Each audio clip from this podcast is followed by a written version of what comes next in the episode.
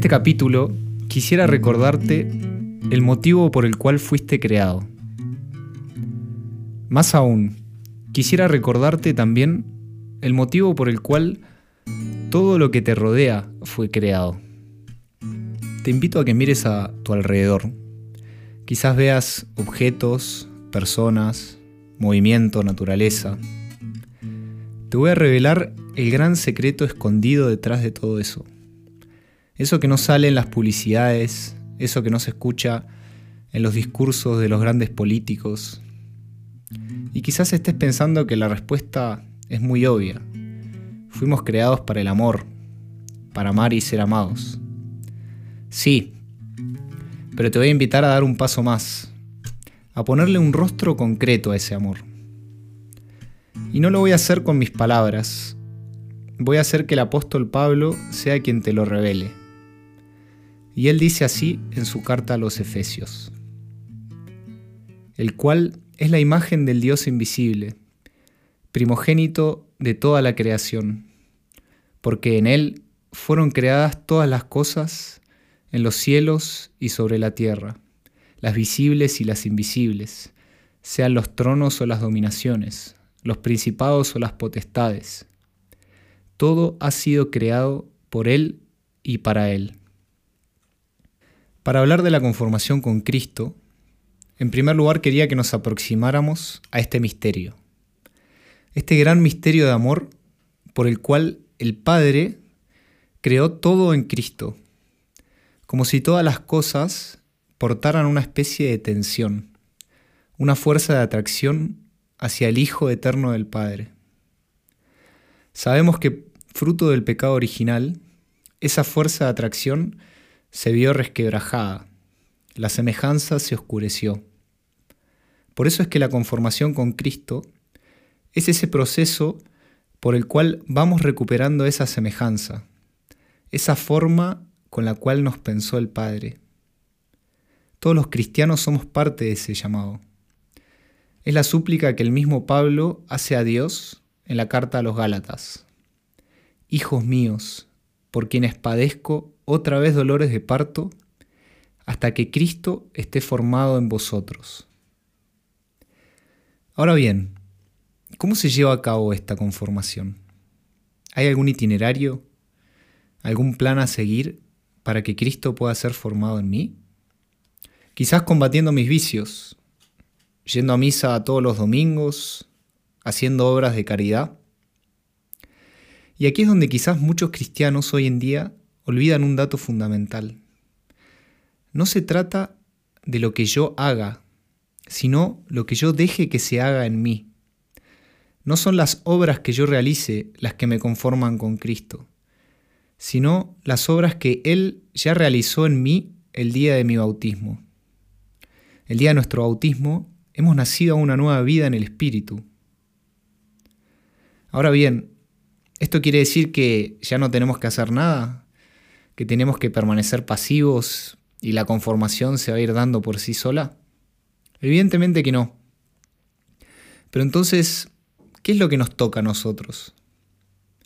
Creo que para comprender correctamente nuestra cooperación, hay que enmarcarla siempre en la lógica del don. Un formador nos ponía una imagen que me resultó muy iluminadora.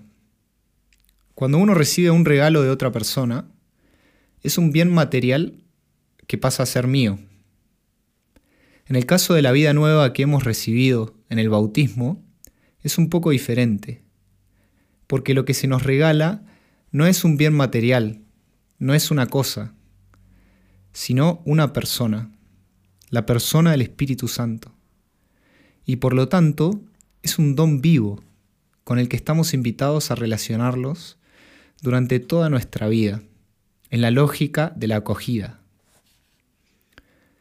Me acuerdo una vez cuando mis papás invitaron a, comer a mi casa a, a un amigo consagrado, y cuando ya la comida había comenzado, mis papás le preguntaron, ¿cómo estás? Una pregunta simple, sencilla, concreta para saber cómo está la otra persona. Y me acuerdo que me quedó muy marcada la respuesta que dio este consagrado. Yo tenía en ese momento 11, 12 años. Y lo que él les respondió fue lo siguiente, estoy muy bien, estoy viviendo con mucha alegría mi bautismo. Me acuerdo que en ese momento me pareció rara la respuesta, porque nunca había escuchado una respuesta similar. Creo que entendiéndola a la luz de la conformación con Cristo, ahora puedo comprender un poco más a lo que él se refería. Ahora, podríamos hacernos una pregunta. ¿Cómo saber que Cristo se está formando en mí? ¿Cómo experimentar esa alegría bautismal de la que hablaba el amigo de mis papás? ¿Cómo saber si me estoy conformando con Cristo o no? Creo que no hay una fórmula matemática que lo indique. Primero, porque en cada uno de nosotros Cristo toma una forma distinta. Y eso es lo lindo y lo que constituye la gran riqueza de los santos que tiene la Iglesia. Y segundo, porque también la, la, conformación tiene una dimensión de misterio, en la que hay algo que se va obrando en nosotros y que muchas veces no nos damos cuenta. San Bernardo, en su comentario al Cantar de los Cantares, grafica de manera muy linda este misterio. Y dice, Os confieso que el verbo ha llegado también hasta mí, y muchas veces. Y a pesar de esa frecuencia, alguna vez no lo sentí. Sentí su presencia, recuerdo su ausencia, a veces incluso pude presentir su entrada, pero nunca sentirla, y tampoco su salida. ¿De dónde venía a mi alma o a dónde se fue cuando la dejó de nuevo? Confieso que lo ignoro. ¿No nos pasa también a nosotros a veces que experimentamos la presencia de Cristo en nuestros corazones y a veces no? Que a veces experimentamos que Él llega y se va repentinamente. Eso es parte del misterio de la opción del Espíritu Santo en nosotros. Es parte del misterio de la conformación con Cristo. Ahora, si bien no se puede determinar con precisión, considero que hay algunos frutos que se van obrando en nosotros y que pueden indicarnos que vamos por buen camino. Y son todos los signos referidos a la filiación. Conformarnos con Jesús es conformarnos con el Hijo. Si me siento cada vez más hijo del Padre, si experimento que va creciendo en mí la confianza y el abandono propio de los que tienen alma de niños, si voy viviendo cada vez más el agradecimiento, si me voy comprendiendo cada vez más desde la comunión, si voy entendiendo mi vida en clave de relación y servicio a los demás, entonces es que nuestro corazón está tomando poco a poco la forma del corazón de Jesús. Por último, nunca olvidemos que la conformación con Cristo siempre tiene que ser pascual. Esto quiere decir que una conformación con Cristo que solo es muerte, solo cruz, no es cristiana. Al igual que si mi vida cristiana es no tener problemas, es vivir en paz, es estar tranquilo, es vivir constantemente la resurrección, entre comillas, tampoco está siendo reflejo de la dinámica pascual que está impresa en nuestro bautismo.